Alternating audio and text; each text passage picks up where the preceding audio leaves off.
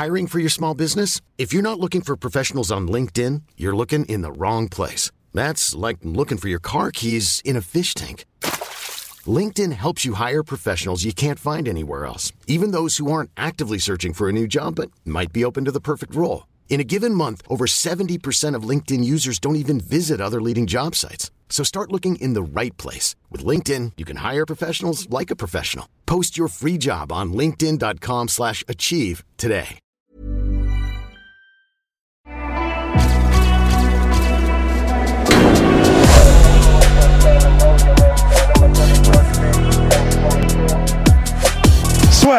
Bonjour à toutes et à tous, bienvenue dans le podcast La Soir. Alors déjà, 50 G's, l'opération Basson plein mon cher Rust. 49 Opération basse routaine. 49 200. Donc là, on se rapproche très très sérieusement. N'hésitez pas à liker la vidéo, bien évidemment. Petit pouce bleu, ça nous aide énormément. Et puis à vous abonner. Ça fait toujours plaisir. Plaisir. Exactement. Et puis là, gros merci. Un grand merci à toutes les personnes là vraiment qui ont accéléré le mouvement parce que Ouais. Il y a eu, il y a eu un, un second souffle, comme on dit dans Vraiment, merci à vous. Merci aussi au King Fernand Lopez, comme on le surnomme au MMA Factory. Donc, Célèbre le surnomme le King. Enfin, tout le monde le surnomme comme Oui, ça en fait, exactement. ouais, Factory. Et euh, bah merci à lui parce qu'il nous a donné aussi un gros coup de pouce. Donc merci Ah ouais. beaucoup à Fernand qui nous a également fait intervenir lors du FMC, donc son Fight Management, Management College, qui est une euh, qui est une école donc de management pour les. C'est une formation, en Une fait. Formation exactement. Ouais, Voilà. c'est une formation sur une semaine où grosso modo vous apprenez tout ce que vous avez à savoir sur le pour devenir coach de MMA ou ouvrir votre salle. Et, Et, là, euh, vous allez vous dire quoi? Les mecs ont donné des cours Non, non, non, non. Il nous a fait intervenir en communication, donc tout ce qui est réseaux Ouais, sociaux, voilà. trucs comme ça. Donc, euh, bah merci à lui. ouais, grave. Puis merci à tous, parce que là, franchement, là, ça commence à devenir salement. Bah, en fait, mais ce qui est cool, c'est que c'est un film en fait, parce que là, la course, elle est lancée, il y a un second souffle, et bah c'est faisable hein, pour le semaines, 31. clairement, on n'y croyait pas. Enfin, d'ailleurs, vous aussi, vous étiez là Ouais. pour votre Ça va être mort. Coupé, coupé. Et finalement, bah Finalement, on est là, on est de retour dans le game. Et oui. Bien. Comme Robbie Lawler dans le cinquième round. Oui, et il faut aussi, bah tant qu'on y est, vas-y rapidement, il Allez. faut qu'on fasse le, le shout out à Ah Big oui, Ben. oui, oui. Pff, Eh. le shout-out à Big- Ah oui, parce que ce podcast-là, faut dire aussi qu'on l'a déjà enregistré. Il Ouais. était très bien, sauf qu'il y avait un Il était problème- génial. Il y avait Enfin, un problème de était- son, mais pense. voilà, on monte aussi en compétence parce que vous l'avez vu, nouveau studio, nouveaux équipements, et puis là aussi la déco commence, mine de rien, à ressembler à quelque chose. Bref, euh... Et donc voilà, on était sur Big Ben, euh, qu'il faut qu'on remercie Oui, parce merci que à Big Ben. Oui, on a déjà fait le podcast, tout ça, machin.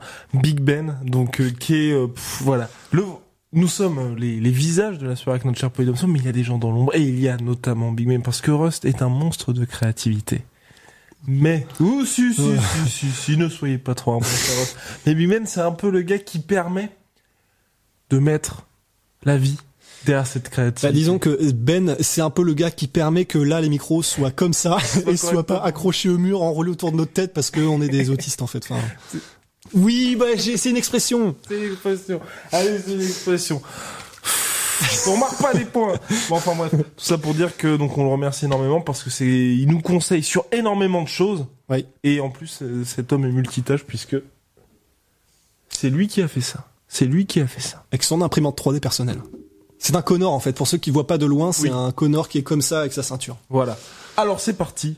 Place donc au podcast Oui, parce que l'introduction est bien trop longue. L'introduction, après l'introduction, vient le beau temps. Vient Ramzat Chimaev. Chimaev, Léon Edwards annulé pour la deuxième fois mon cher host. Blessure de Hamza Chimaev. Donc c'était initialement prévu le 20 décembre, euh, le 19 décembre, dernier événement UFC de l'année. Léon Edwards souffre du coronavirus assez sévère pour le coup. Décalé au 20 décembre, et là pour le coup on pourra, au 20 janvier, j'ai des problèmes avec les dates, pour le coup on pouvait avoir quelques inquiétudes pour Léon Edwards, c'est allait-il être en forme pour cette date-là? Et là finalement c'est Ramzat qui se bête, donc déçu parce que c'est vrai que l'événement était hyper attendu, le combat était hyper attendu aussi, et on se retrouve dans une situation où deux gars qui n'ont, bah, qui avaient vraiment très envie de combattre, un Leon Edwards qui n'a plus combattu depuis juillet 2019, là sont un peu dans le flou. Ce qui est sûr néanmoins, c'est que par rapport au premier enregistrement, moi on a cette info-là, Leon Edwards est déterminé à combattre le 20 janvier, et il a même call out une personne. Masvidal. Mais non. Ah ben oui, évidemment. Enfin oui, je, les- je fais l'étonner parce que c'est cool, parce que c'est énorme, mais il l'aura jamais. Aucune chance.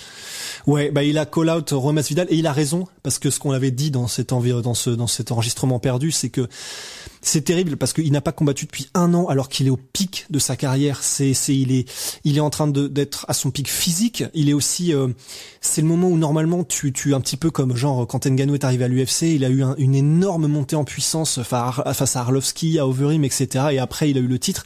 C'est ce qui aurait dû théoriquement se passer avec Léon Edwards parce qu'il est tellement compétent au niveau euh, des compétences martiales en fait, de ses compétences de combattant, qu'il aurait dû en être là. Alors évidemment, il y a toujours ce frein du, euh, ben, c'est pas une personnalité qui rassemble énormément, enfin en tout cas qui qui qui, qui fait grossir euh, une fanbase en fait. Il est pas spécialement charismatique, il est pas spécialement bon en trash talk, il est pas. Donc c'était assez lent, mais au niveau des compétences, bah voilà, il met des masterclass à pas mal de monde, même s'il a été battu par le champion déjà. Mais mais voilà, un an et demi sans combattre alors qu'il est censé être au feu, dans le feu de l'action, c'est extrêmement dur. Et là, le fait qu'en fin d'année dernière, son truc soit repoussé contre Ramzat alors que c'était parfait pour terminer l'année, là, il avait encore une chance. Ramzat qui a 1 million 1 je crois d'abonnés sur Insta donc qui lui a apporté une visibilité malgré tout malgré son manque de classement mondial c'était parfait encore une fois c'est repoussé pour Léon Edwards c'est un, film d'horreur enfin c'est le scénario le pire possible et euh, on n'a plus qu'à espérer en gros pour lui que euh, le combat se refasse rapidement, parce que si c'est que Masvidal qui veut pour la Fight Island, c'est impossible. Ce qu'on lui proposera probablement, je crois que c'est ce que tu avais dit, c'était Luque ou alors euh, Neil Magny aussi. Neil Magny, mais il n'a aucun intérêt à les combattre. Parce qu'on le rappelle, hein, Leon Edwards numéro 3 du classement welterweight de l'UFC. Donc là, l'autre question, c'est aussi pour Hamza Chimaev, parce que Certes, il y a eu trois combats à l'UFC en 2020 pour lui. Révélation de l'année, petit spoiler de nos Lassure Awards, mais je pense que vous étiez tous au courant, de toute façon, pour Hamzat, qui est devenu une star de l'organisation, comme l'a dit Rust, avec le nombre de followers. Et c'est vrai que là, aujourd'hui, la question se pose. Moi, je vais peut-être pas me mettre Hamzat, hein. Ah ben, on verra. On verra, on, verra, on verra, en tout cas. Euh... En tout cas, voilà, on est dans une situation où c'est vrai que Ramzat là avait cette occasion de faire un gros bond dans le classement et là, selon toute vraisemblance, bah je, si Leon Edwards venait à affronter Vincent Luque, il aurait d'autres ambitions plutôt que de se dire j'affronte un mec qui est 15e mondial. Et de son côté, Hamzat, bah ne peut, je pense, va pas pouvoir aller chercher un combat contre Colby Covington qui est numéro 1. Ou, quoique à la rigueur, c'est vrai que ce serait possible, parce que c'est vrai que pour le coup, on l'a un petit peu oublié.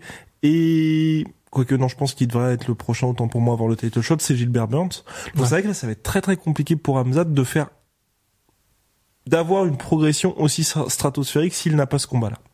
Et, et, en fait, c'est vrai que c'est là où on peut avoir quelques, je sais pas quel mot correspond en français à euh, l'expression comme ça. Je sais pas à quoi ça correspond, mais en gros, c'est que on adore, et c'est ce qui fait partie de ce pourquoi on regarde le sport, les, les, belles histoires, les histoires incroyables, ce qui fait que tu dis wow, j'ai jamais vu ça. C'était un peu le cas pour Hamzat, euh, et là, ça en prend un petit coup dans le nez quand même parce que euh, derrière la tête pardon parce que oui. Mais euh, parce que en gros c'est vrai qu'il avait ces trois combats qu'il a eu en extrêmement peu de temps. Euh, il, était censé finir la fin d'année un petit peu comme donc spoiler alerte ce sera peut-être lui pour moi à voir mais Kevin Holland qui il, avait le moyen de finir l'année en battant Leon Edwards. Possiblement on dit pas qu'il l'aurait fait mais il avait la possibilité de.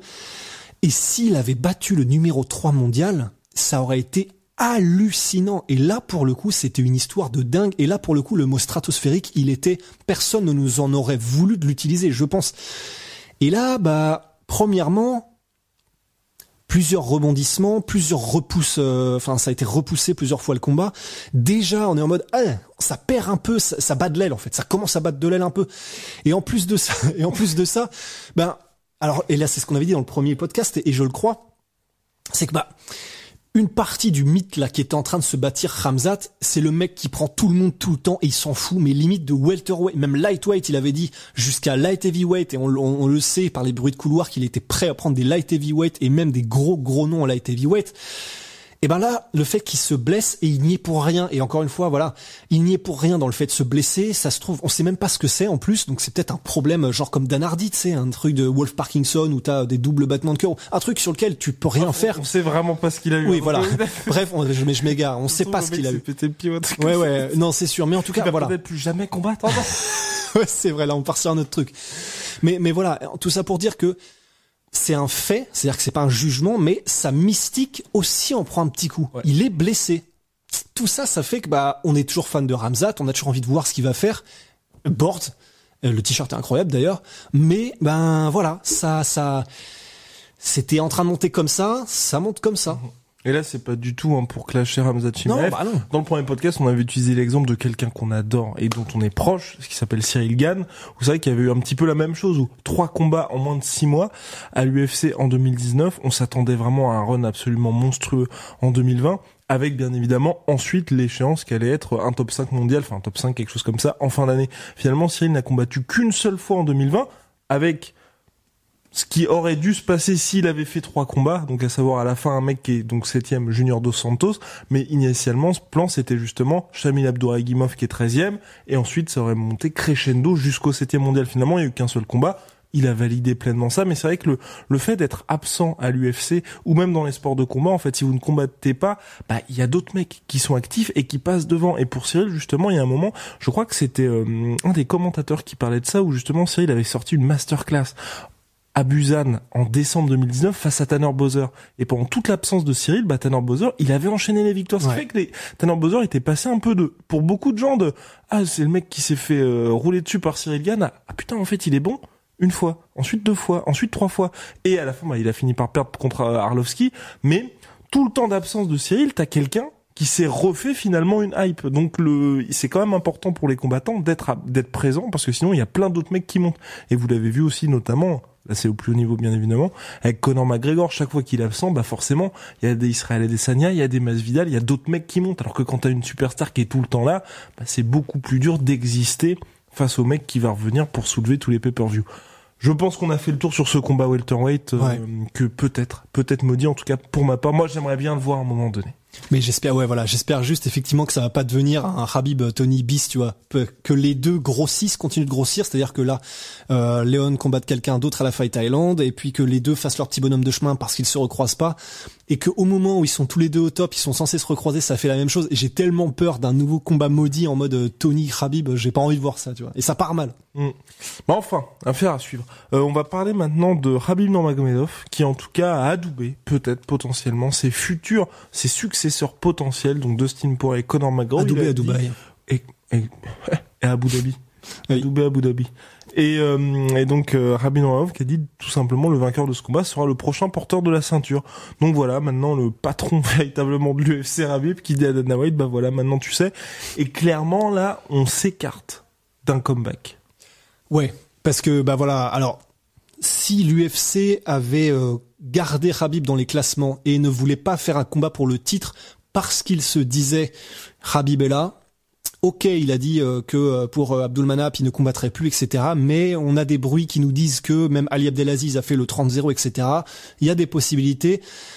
Là, le fait que bah, le, king de la division light heavyweight euh, dise ça, ce sera pour la ceinture, et que en gros le champion sera soit Connor, soit Dustin. Au moins, ça, ça coupe court un petit peu à tout ça, et, et ça donne. Alors du coup, ça, ça- maintenant on s'interroge sur pourquoi est-ce que l'UFC, qui devait avoir des bonnes raisons, on l'imagine, avait gardé Habib dans les classements et tout ça, et ne voulait pas faire ce combat pour le titre, l'a fait parce que clairement là, Habib de son côté, il a l'air sûr et certain que lui, pour l'instant, euh, il va s'occuper de Eagles FC, il va faire son bail de son côté au Daghestan, et puis voilà quoi. Donc pour l'instant, affaire classée. Et coacher, Hiring for your small business? If you're not looking for professionals on LinkedIn, you're looking in the wrong place. That's like looking for your car keys in a fish tank. LinkedIn helps you hire professionals you can't find anywhere else, even those who aren't actively searching for a new job but might be open to the perfect role. In a given month, over 70% of LinkedIn users don't even visit other leading job sites. So start looking in the right place. With LinkedIn, you can hire professionals like a professional. Post your free job on linkedin.com/achieve slash achieve today. Et coacher ses cousins exactement, puisque notamment le jeune... euh, Ousmane Ce n'est pas Ousmane qui est au Bellator. Ah, oh. Oumar Nurmagomedov, le bantamweight, invaincu en carrière, énormément d'espoir du côté. Feu Abdulmanap le voyait comme le champion, le futur champion bantam UFC qui fera enfin ses débuts dans l'organisation. Je crois que c'est le 20 janvier. Enfin bref, soit le 20 janvier ou soit sur la carte du pay-per-view où justement euh, Habib sera potentiellement amené à croiser Conor McGregor. Bien, maintenant on va poursuivre avec Ben Askren. Donc on en avait déjà parlé dans le podcast précédent parce que c'était une news importante et donc qu'il fallait la couvrir. C'est que Jake Paul Ben Askren, bah, ça allait peut-être se faire en boxe anglaise. Et là Ben Askren a ajouté encore encore une fois une petite couche à cette euh, rivalité finalement euh, exceptionnelle des sports de combat où là euh, il a mis en garde Jake Paul. Et le truc c'est que bah, si vous avez vu le podcast précédent on avait de sérieux doutes sur les capacités en boxe anglaise de Ben Askren surtout face à quelqu'un qui mine de rien est un cruiserweight donc 90 kilos plus de 90 kilos et s'entraîne quand même très régulièrement dans la discipline. Mine de rien c'était pas des adversaires qui ont une grosse carrière, Nate Robinson et KSI, mais il a quand même deux combats professionnels à son KSI, c'est Logan. C'est Logan autant pour moi, c'était un autre youtubeur pour C'était pas le petit frère de KSI. Enfin, il y avait un truc comme Ouais, ça. je crois. Ouais. Il y avait... Non, c'était pour son premier combat en amateur, il a mis KO le petit frère de KSI, et pour le deuxième, c'était un autre youtubeur. Enfin bref. Donc c'était un autre youtubeur, et ensuite c'était Nate Robinson, ancien basketteur professionnel, joueur des New York Knicks. Bref, donc mon cher, et, et double, triple, triple vainqueur du concours de dunk. Stylé. Eh parce oui. qu'en plus, il est pas grand. Non, et c'était c'était toute la beauté de Nate Robinson. Donc bref, mon cher Ross, que penses-tu de bah, justement de Ben Askren et de sa sortie, qui est quand même assez surprenante pour quelqu'un qui a l'habitude d'être, je vais pas dire sage, mais tu vois, de, de savoir où il en est en fait. Ouais, parce que là, euh, en fait, alors je, je comprenais, et c'est c'est ce que je disais, en tout cas c'était mon opinion dans le dernier podcast euh, sur Jake Paul, je comprends que tu laves ton honneur quand quelqu'un te call out, c'est-à-dire que si quelqu'un dit, euh, bah euh, Guillaume, euh, Guillaume, je te, enfin je te, je te prends quand tu veux et je t'éclate, t'es obligé de dire non mon pote, ça va pas se passer comme ça, t'es obligé, enfin je veux dire c'est c'est la loi du dojo, c'est la Là, Il y règle. a deux types de personnes. Il y a les gens comme moi qui vont mettre ça sur Twitter. Il y a des gens comme Rust. où, En fait, il y a Kevin Holland qui envoie un message et Rust va le voir au PI en fait. Ouais, parce que maintenant, voilà, c'est comme ça. On est avec Kevin Holland, on est un petit peu les deux doigts de la main, quoi. Mais non, et, et c'est vrai que donc je comprenais ça. Je comprenais que tu répondes à Jake Paul qui te call out en mode euh, mec, euh, alors non, ça va pas se passer comme ça. Et si tu veux qu'on se la met, on se la met, y a pas de problème. Pour moi, ça c'est c'est génial et c'est comme ça que ça doit se faire. Mais là, qui relance la machine en mode, euh, eh, au fait, t'as pas oublié, hein T'as pas oublié que je te prends si je veux, hein Donc euh, t'as pas oublié. Là, il va, je pense qu'il fait un peu. Alors déjà, premièrement, ça fait un peu genre, euh, il mendie. Enfin, je veux dire, euh, c'est en mode, eh, t'as pas oublié, euh, viens quand même, on fait de l'argent, tu vois. Et j'aime, je trouve ça bizarre. Et en plus de ça, enfin, c'est vraiment, je déteste les mecs qui disent ce genre d'expression, mais euh, be careful what you wish for, tu vois. Fais attention à ce que tu souhaites, parce que oui, il va peut-être faire du bif, parce que c'est clair, Jake Paul, il a fait du bif euh, quand il était sur la carte de Tyson euh, Roy Jones. Il a, il a, il a probablement fait du bif quand il a euh, affronté le petit frère de KSI. Logan Paul lui-même a fait du bif énorme contre KSI. Donc ces deux frères-là ont une traction médiatique qui leur permet de vendre pas mal des pay-per-view. Donc oui, tu vas probablement faire de l'argent, mais là effectivement contre un mec qui fait 90 kilos et arrive vraiment en se tirant et en se, en déshydratant, il arrivera peut-être à 40, à 85 ou un truc comme ça. Bah, peut-être que hors compétition, Ben Askren fait ce poids-là aussi, parce qu'effectivement, il est welterweight, donc peut-être que hors compétition, il a 85 aussi. Mais il a quand même l'air moins massif. Et puis surtout, que ce soit 95 kilos de muscle. voilà. Ouais, parce que même en welterweight, et, c'est- et encore une fois, c'est pas contre lui, il y a des C'est gens pas qui- Kamar Ousmane tout simplement. Voilà. Enfin, ouais, bon, tout est dit. Et, euh, et, et du coup, bon, ben, en plus, quand on voit les compétences en boxe anglaise et en kickboxing, enfin en pied-point en général de Ben Askren, on le rappelle, il nous, il nous tue tous les deux en 30 secondes, il y a pas de problème. Mais en termes de striking, c'est, c'est, c'est- il est pas bon, il est juste pas bon. Et à mon, à mon avis, à mon sens, il peut se faire mettre KO contre un mec comme, comme Jake Paul. C'est, c'est pas en dehors des possibilités. Donc voilà, tout ça pour dire que, voilà, il fallait en parler parce que euh, bah c'est c'est c'est quand même on veut on veut pas avoir d'agenda et, euh, et et ne pas parler de certaines choses même si on estime que c'est pas éthique c'est ce qu'on c'est ce qu'on s'est dit c'est le choix qu'on a fait mais euh, voilà très étrange décision euh, business de de Ben Askren quoi Exactement. Et on va finir par Cocorico. Petit point sur les Français. On a eu Manon Fiorot en interview récemment, donc très content de l'accueil que vous lui avez réservé parce que Ouais. ça nous fait plaisir parce qu'on l'apprécie énormément. On la trouve extrêmement talentueuse. Et là, on n'en yeah. avait pas attardé. Enfin, on n'avait pas parlé. On en avait parlé sur le site. Mais là, c'est Nassourdine Imavov qui va faire son retour contre Phil Hose. Nassourdine Imavov, middleweight, donc là qui est euh, membre du MMA Factory, qui a confirmé lors de son premier combat à l'UFC avec une belle victoire par décision unanime. Et donc là, il s'attaque quand même à un sérieux client avec un Américain qui lui aussi dispute son deuxième combat dans l'organisation et qui s'est imposé par KO en 17 ou 18 secondes sur la carte Habib Geji lors de ses grands débuts dans l'organisation et qui frappe fort. il est ultra physique en fait c'est c'est un c'est Phil un Hose, hein, bien sûr. Phil Hose, ouais. Nassourdine aussi, mais Phil Hose, enfin, vous allez le voir combattre, vous allez comprendre pourquoi on dit ça. C'est-à-dire que c'est un mec qui fait un peu penser euh, dans la manière dont il est, dont il est fait, dont, dans son athlétisme, ses capacités athlétiques. On dirait un Kevin Randleman, mais en middleweight, en fait. Il est, il est impressionnant. Et donc, en fait, Phil Hose, il a une dimension physique qui fait que euh, pour un middleweight, déjà, il est assez monstrueux et il frappe extrêmement dur et vraiment, c'est c'est un test. C'est-à-dire que pour Nassourdine, le fait d'avoir affaire à, une- à un mec aussi puissant, en soi, ça va déjà être un test. Et en plus de ça, moi, je me souviens que Phil Oz, la, la, quand je- la manière dont j'avais découvert, c'était, euh, je crois que c'était genre il y a 5-6 piges. Et en fait, il y Quand tu a... parles avec John Jones, c'est ça Ouais, quand je parlais avec John Jones. Non, en vrai, c'est, John Jones dans une interview qui disait euh, à ben, des journalistes qui lui posaient la question et qui, que, que le journaliste lui demandait est-ce qu'il y a un mec euh, dans votre team que tu vois, que tu connais, qui t'impressionne au point où tu te dis c'est lui le futur? Et John Jones avait répondu Phil Oz. Et donc là, j'avais été voir et tout, et j'étais en mode, ok, le mec à l'époque, il avait, je crois, 2-0, je sais plus trop, un truc comme ça.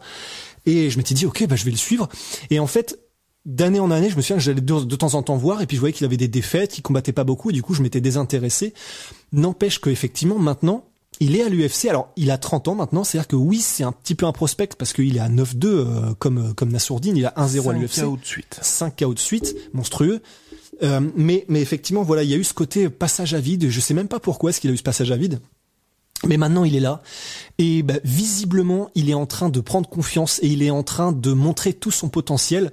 Et en tout cas, il va essayer parce qu'il est encore prospect malgré ses 30 ans. Et donc, c'est pour ça qu'il est vraiment extrêmement dangereux pour toutes ces choses-là. Il est très complet. Il a énormément de promesses. Et, euh, et c'est vrai que, ben, pour Nassourdine, ça va être un vrai, vrai, vrai, vrai step-up et challenge, quoi. S'il gagne, euh, c'est assez énorme. Et puis surtout, il aura trouvé sa catégorie parce que c'est vrai que Nassourdine Imavov évolue en welterweight et en middleweight comme les weight cutting étaient assez éprouvants pour lui pour faire le point en welter parce que c'est vrai que Nassourdine est imposant. Il est large, man. Donc il s'est dit, Non, mais large et grand, en oui, plus. exactement. Donc il s'est dit, il va poursuivre sa carrière chez les middleweight.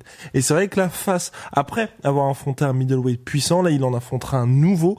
Et donc là, il effacera tous les doutes un peu qu'il pourrait y avoir éventuellement sur une carrière à faire en welterweight ou en middleweight, même s'il a dit, je n'ai pas fini mon histoire avec cette catégorie welterweight. Ouais. Mais c'est vrai que bah, on, on- on avait vu effectivement que dans le combat qu'il avait fait le dernier, j'ai oublié le nom de l'adversaire, mais euh, même si clairement euh, c'est Nassourdine qui a explosé euh, la pommette, euh, l'orbite et euh, une côte du mec en face, c'est vrai que comme il est très très rapide et très affûté, euh, ce sont des coups qui sont plus rapides que genre des grands coups de battoir énormes, vis- visuels et spectaculaires. C'est vrai qu'on Ouais, c'est avait le sniper. c'est le sniper après tout. Et ben c'est vrai que du coup il y avait peut-être une impression, euh, enfin c'est à mon sens en tout cas que le mec en face était euh, plus puissant. Je pense pas que ce soit le cas, mais en tout cas c'est vrai que là on va savoir parce que là ça va vraiment être en mode euh, bah, le, le gars en face Phil Oz est très technique aussi, mais il est extrêmement puissant et donc on va savoir comment est-ce que Nassourdine répond et comment est-ce que comment est-ce que ça, son son son son affûtage, sa rapidité, son coup d'œil, sa vitesse d'exécution, son fight IQ vont faire face à un mec qui a qui est très technique aussi et qui est très complet, très bon et en plus qui est très puissant même pour la catégorie middleweight. Eh bien, réponse dans moins d'un mois. Maintenant, tout le monde Mhm. tiendra au courant de tout ça. Big shout out à My Sweet Protein. On en a fini avec les actus la sueur du moment. Ouais, je voulais juste parler euh, et il y a un truc euh, on en avait vite fait aussi parler dans le podcast euh, le feu podcast, c'était le fait que Manon Fiorot, il y avait des commentaires qui disaient qu'elle Oui, avait pas sa place. Complètement, mais je ne voulais pas m'attarder là-dessus, à, à ça, parce que c'était qu'un seul commentaire. Oh, OK. Et on en avait parlé dans le podcast avec Morgan Charrière. On voit tous les gens qui sont positifs et il y a vrai, un, vrai. un seul commentaire qui va nous nous abattre. C'était plus pour dire qu'effectivement Manon Furo, Ouais. nous en tout cas, c'est surtout ça, on nourrit vraiment de grands espoirs par Ouais. rapport à Manon Furo. C'est la deuxième française à aller à l'UFC euh, après Zara Fern. à part Zara Fern et contrairement à Zara Fern, vraiment là je pense que déjà ça va être la première à gagner à l'UFC et je pense vraiment qu'elle peut faire quelque chose, un vrai gros run dans dans la catégorie. Je sais pas si elle va pouvoir être championne parce que t'as quand même Valentina Shevchenko, c'est très très solide, mais hum, top 10, je vais pas envie, j'ai pas envie de dire easy, mais elle a clairement sa place. Ouais. Et top 5, bah je je pense vraiment que dans les deux ans ça peut vraiment le faire. Ouais, je pense aussi parce que en vrai, euh, déjà premièrement, elle a affronté déjà euh, des, des meufs qui étaient vraiment solides. Donc la framboise. euh, la framboise Corinne, voilà, c'est ça. Le fruit des bois. si si, c'est ça. c'est la framboise quoi. Ouais, Et puis euh, qui était championne du monde de JJB, il me semble. Euh, elle a affronté Amanda Lino qui est elle-même euh, hardcore euh, sur le circuit, voilà, sur le circuit sud-africain. Donc elle a déjà affronté des gros noms en dehors de l'UFC. Et puis en plus, il y a un truc qui trompe pas. C'est alors au-delà du fait que personnellement je l'ai vu en personne et bien sûr c'est comme on avait dit la dernière fois, c'est comme Ronda Rousey. euh, en gros, elle brillait aux pattes d'ours et ça se et ça se ça se répercutait pas forcément sur euh, sur ses compétences en combat, mais c'est quand même quelque chose. C'est-à-dire que ça veut quand même dire quelque chose au niveau de la mécanique de frappe, au niveau de de la puissance, de la vitesse, etc., etc. Malgré tout.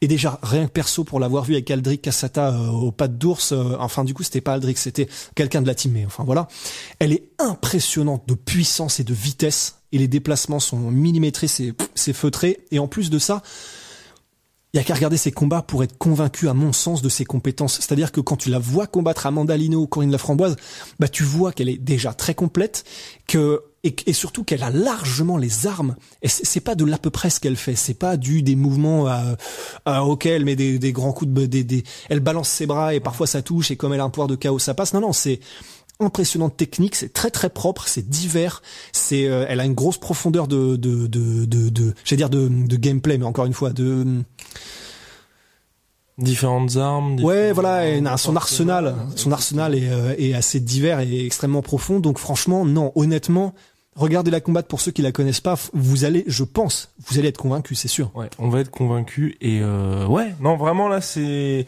de très beaux jours pour le MMA français.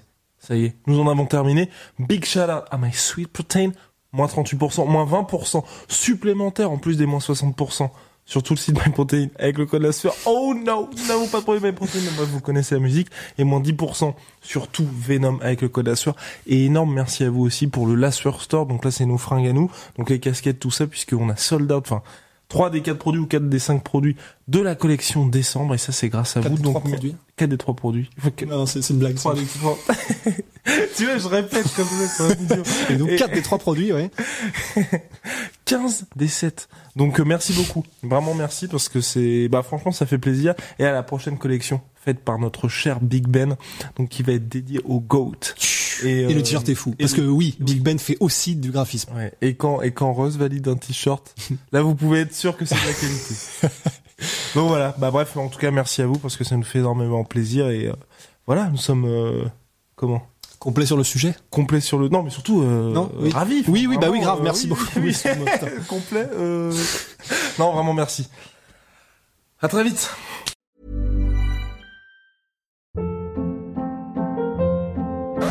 Hold up. What was that? Boring. No flavor. That was as bad as those leftovers you ate all week. Kiki Palmer here, and it's time to say hello to something fresh and guilt-free. Hello Fresh. Jazz up dinner with pecan-crusted chicken or garlic butter shrimp scampi. Now that's music to my mouth. Hello Fresh. Let's get this dinner party started. Discover all the delicious possibilities at hellofresh.com.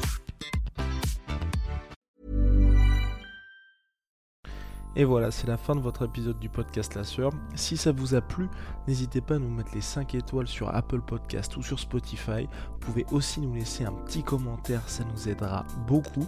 Et si vous voulez aller plus loin avec nous, vous tapez La Sueur sur toutes les plateformes ou sur les réseaux sociaux, vous nous trouverez. Et là, vous nous écoutez très certainement en audio. On est aussi en vidéo sur YouTube, mais également sur Snapchat. Là encore, vous tapez la et on sera là. Merci de votre fidélité et à très vite pour de nouvelles aventures.